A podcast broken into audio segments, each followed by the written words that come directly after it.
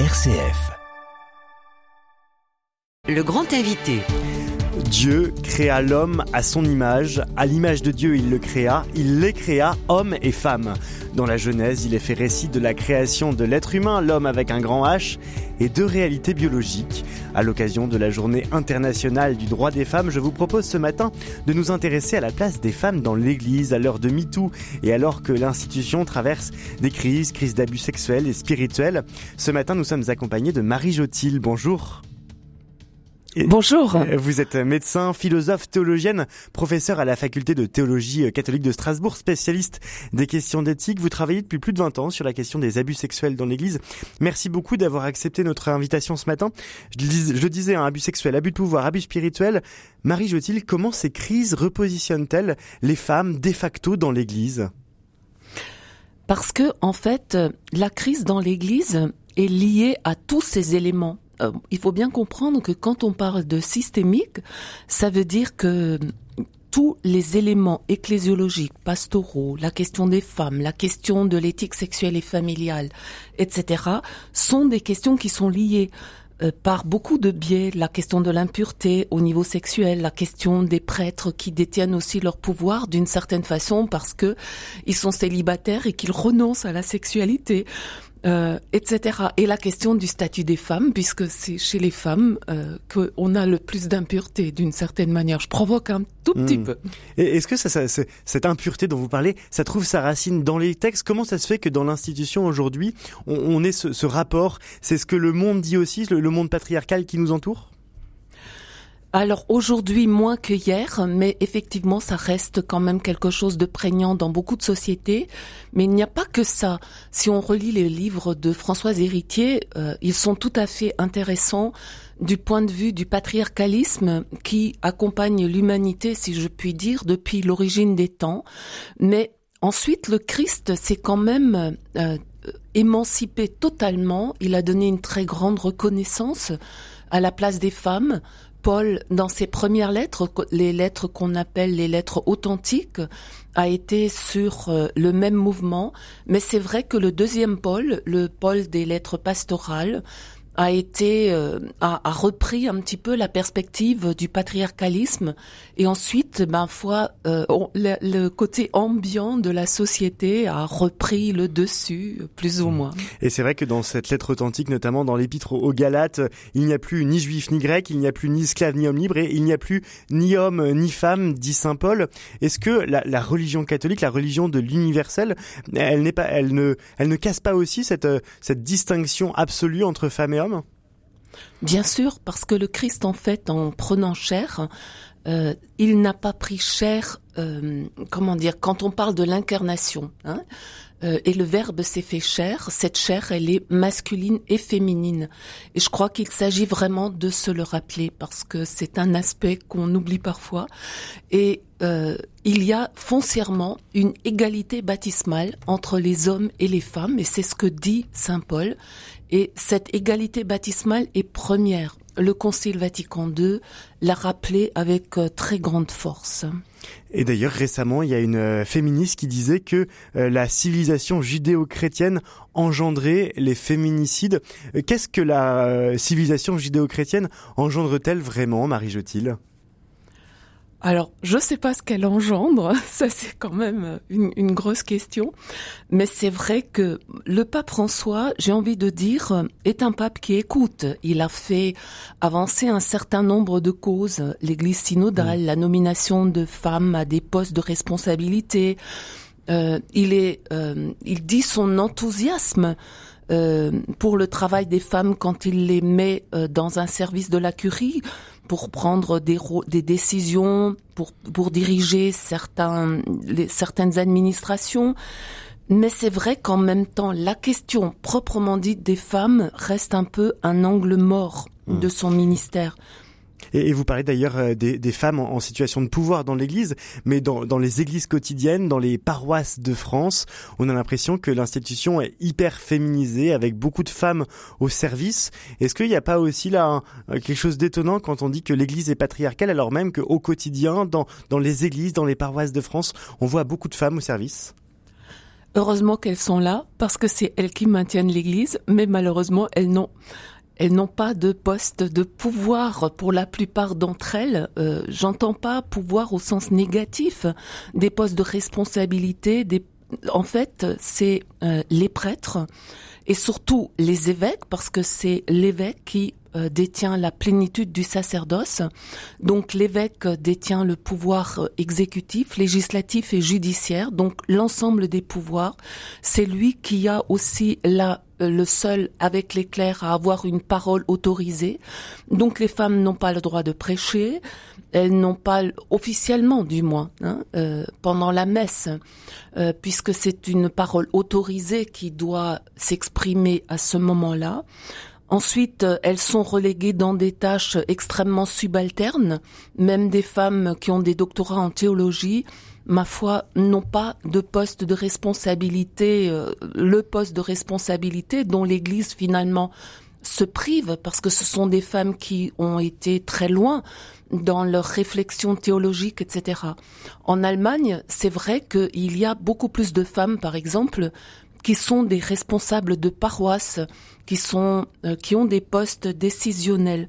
Donc il y a ici euh, des, des, contradictions. Alors certes, le pape a, a mis a remis un petit peu euh, les femmes comme possibilité pour les ministères d'acolytes, de lecteurs et de catéchistes, mais c'était la moindre des choses et on a mis quand même 50 ans à intégrer des femmes.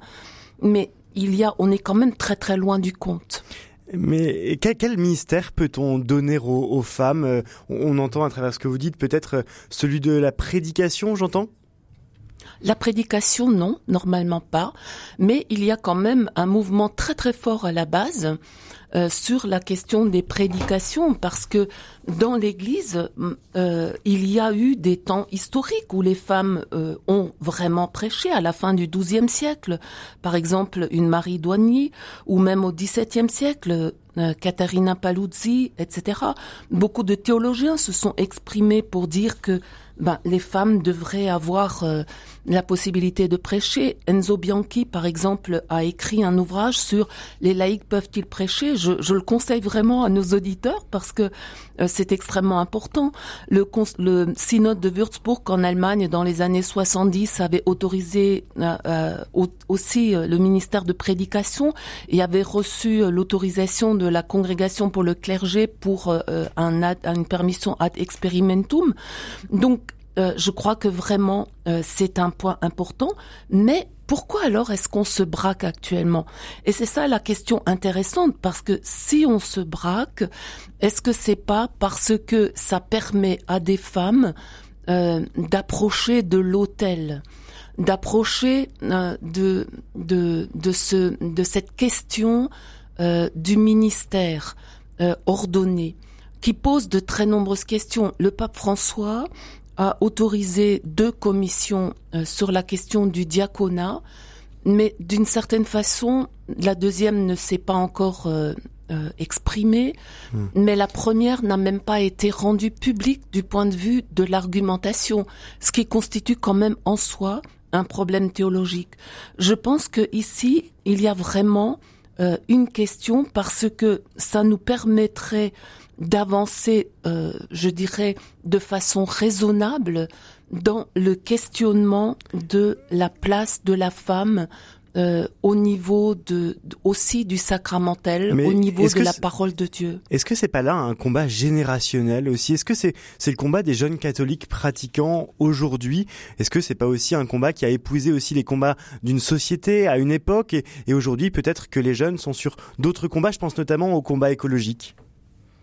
Bien sûr, mais je crois que tous ces combats sont foncièrement liés. C'est le combat euh, de la reconnaissance euh, de, de la vulnérabilité de la personne. Euh, et de la vulnérabilité de l'environnement. Mais les jeunes, les jeunes sont-ils encore sur, sur ce combat, sur ce combat, sur la, la, place des femmes dans l'Église dont, dont, dont, on parlait? Alors au moins sur la place des femmes. ceux qui sont évidemment de l'Église, c'est aussi la question de la place des femmes, bien sûr. Moi, je, je le pense vraiment. Sauf qu'il y a une génération un peu identitaire qui est en train de monter. Euh, voilà, donc euh, ça, ça pose euh, effectivement beaucoup de questions. Et justement, vous parliez d'une génération identitaire, la, place de la femme de, l'Église. Est-ce que cette place de la femme, elle cristallise pas aussi les combats qui, qui animent l'Église aujourd'hui, ou en tout cas les débats qui animent l'Église? Bien sûr, parce que en fait, tout à l'heure nous parlions du systémique, mais on ne peut pas réformer un des points du systémique sans réformer tous les autres. La place de la femme est liée à la question du sacerdoce, qu'on le veuille ou pas, à, la question du célibat, à la question de l'ecclésiologie, à la question du pouvoir, etc. Donc toutes ces questions sont foncièrement liées. Si vous tirez un fil, c'est tout le reste qui arrive. Quel équilibre alors trouver entre 2000 ans de tradition et, l'adaptation peut-être au monde contemporain qui pousse notamment euh, les, l'Église à dire que les femmes peuvent euh, devenir prêtres? Il y a un équilibre à avoir? Alors, la, première question n'est pas du tout la question de savoir si les femmes peuvent devenir prêtres. Je crois qu'il faut savoir d'abord ouvrir hmm. le débat euh, de façon raisonnable, mais en intégrant tout le monde, sans dire que la question, euh, elle n'est mm. pas à discuter. Hein. Le pape François a lui-même changé parce qu'au départ de son mini, de son ministère euh, comme comme pape, il, dis, il répondait à cette question en disant l'Église a dit non. Aujourd'hui, il n'en est plus tout à fait à ce stade-là. Mais en même temps, c'est vrai que quand il fait référence au marial et au pétrinien, c'est quelque chose d'assez inquiétant du point de vue théologique parce que ça reconduit des, une certaine discrimination. De même, quand euh, on dit que l'Église est femme plutôt que épouse. Or, la, quelle, est le, quelle est la théologie de la femme euh, dans l'Église, c'est quelque chose qui n'est pas développé. Et cette théologie, en même temps, ne peut pas être développée si on la développe pas en lien avec tout le reste. L'Église, c'est pendant des années euh, décrite comme experte en humanité. N'est-elle pas tout de même quelque chose à apporter au monde dans la compréhension notamment de l'altérité entre femmes et hommes? Bien sûr, elle a effectivement quelque chose à apporter, mais du point de vue de l'expertise en humanité, euh, mm. selon la phrase de Paul VI mm. euh, en 65, euh, je crois que même si je pense qu'elle a des choses à apporter sur la question des femmes, euh, c'est un peu difficile parce que beaucoup de femmes aujourd'hui s'émancipent de ce discours parce qu'elles ne sont pas reconnues, elles ne se sentent pas reconnues. Quand on limite la question des femmes à être épouses et mères, les femmes ne se sentent pas reconnues. Quand euh, dans la vie sexuelle et familiale, on, on est surtout pris par des interdits plus que par des discours positifs qui reconnaissent la place de l'amour, qui s'émancipe un petit peu d'une nature dont on ne sait pas exactement ce que c'est, parce qu'il faudrait quand même arriver à une anthropologie relationnelle. Or, cette anthropologie relationnelle, elle est extrêmement euh, importante aujourd'hui. L'être humain, vous entendez par anthropologie relationnelle?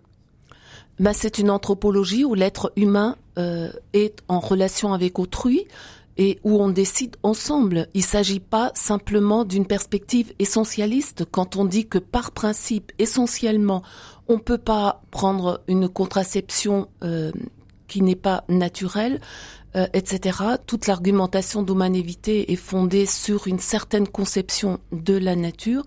Eh bien, je dois dire que les femmes aujourd'hui ne reçoivent plus ce discours. Ils ne se reconnaissent pas dans une perspective anthropologique euh, qui est définie par l'essence plutôt que par la relation. La relation, ça veut dire que ben, nous discutons ensemble, en conscience, on prend des décisions éclairées, en tenant compte de ce que dit l'Église, en tenant compte des données de la science, etc. Les données de la science sont un élément très important, les sciences humaines en particulier, pour reformuler le discours de l'Église, par exemple en matière d'éthique sexuelle et familiale le dialogue entre foi et raison pour conclure euh, cet entretien. Merci beaucoup Marie Jotil d'avoir accepté ce matin notre invitation. Je rappelle que vous êtes médecin, philosophe, théologienne, professeur à la faculté de théologie catholique de Strasbourg. Merci beaucoup d'être euh, passé ce matin par la matinale RCF en cette journée internationale du droit des femmes et merci à RCF Strasbourg pour le duplex.